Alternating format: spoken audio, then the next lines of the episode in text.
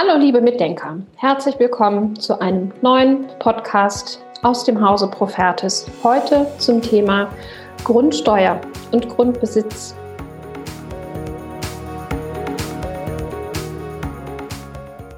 Die Grundsteuer wurde ja grundsätzlich neu reformiert und soll dann ab dem 01.01.2025 gelten. Das bedeutet, bis dahin müssen alle Länder ihre Grundsteuer neu geregelt haben. Die Grundsteuer ist eine der Steuern, die eine enorme Bedeutung hat. Und zwar werden jährlich rund 15 Milliarden Euro Steuereinnahmen über die Grundsteuer eingenommen. Bisher wurde der Betrag, der als Grundsteuer zu entrichten ist, auf Basis der Grundstückswerte, also der Einheitswerte berechnet.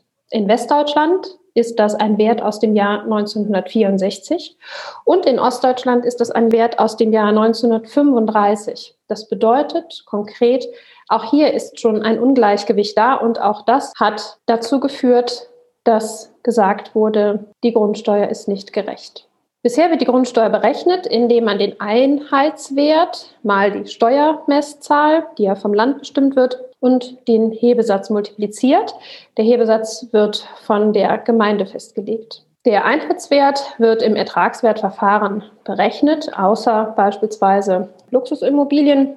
Und da gibt es ein starkes Ungleichgewicht. Die Hebesätze sind sehr unterschiedlich in Deutschland, je nachdem, welche Gemeinde welchen Hebensatz festgelegt hat.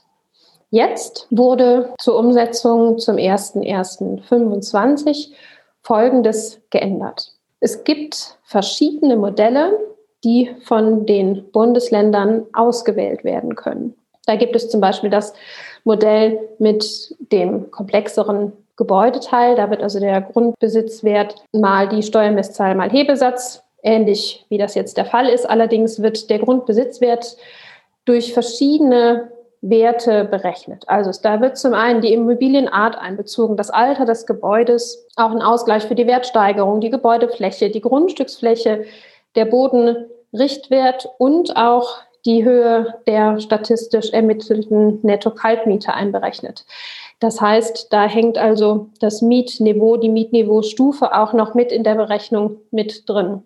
Wie Sie daraus schon entnehmen können, ist es eines der komplexeren Modelle, über die die Grundsteuer berechnet werden kann. An der Stelle sei auch noch gesagt, die Steuermesszahl wurde für dieses Modell auf 0,034 Prozent gesenkt. Das waren vorher 0,35.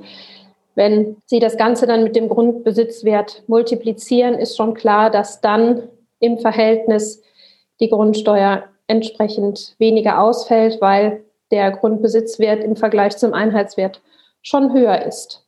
Allerdings ist es so, dass dieses Modell sehr komplex ist und natürlich zu einem ja, sehr hohen Anteil von Personalressource führt, die dann in den entsprechenden Ländern, Kommunen, Gemeinden abgefedert werden müssen. Hinzu kommt, dass es eine Länderöffnungsklausel gibt. Das heißt, das Bundesmodell muss nicht von allen Ländern übernommen werden. Ich sage auch gleich, welches Modell sich in welchem Bundesland schon durchgesetzt hat, sondern es ist so, dass jedes Modell das für sich entscheiden kann.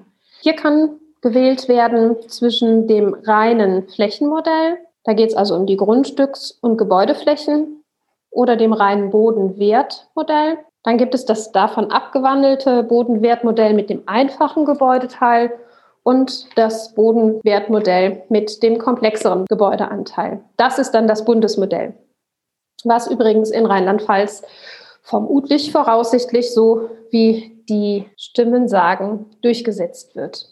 Da noch nicht klar ist, welche Hebesätze die einzelnen Gemeinden ansetzen werden und welches Modell in welchem Bundesland dem dann darauf folgend greift, also die Modelle sind teilweise schon entschieden worden, lässt sich jetzt hier die neue Grundsteuer auch noch nicht ausrechnen.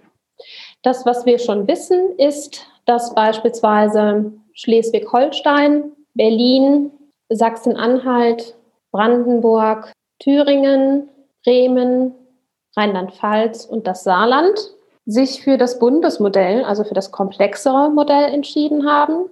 Mecklenburg-Vorpommern und Nordrhein-Westfalen haben sich dazu noch nicht geäußert. Und Niedersachsen, Hamburg, Hessen, Sachsen, Baden-Württemberg und Bayern haben sich für ein eigenes Landesmodell entschieden, das wiederum sehr unterschiedlich ausfällt.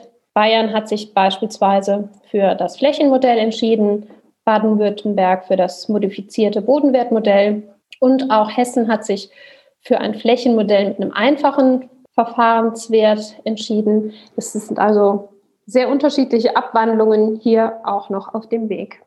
Dies in aller Kürze zum aktuellen Stand der Grundsteuer und dessen, wie sich die Länder dafür entschieden haben. Ich sage vielen, vielen Dank fürs Mithören. Auch heute wieder ein sehr kurzer Beitrag als kleiner Impuls zum Mitdenken und Weiterdenken. Ich wünsche Ihnen alles Gute und freue mich, wenn wir uns in Kürze auf diesem Kanal wiederhören.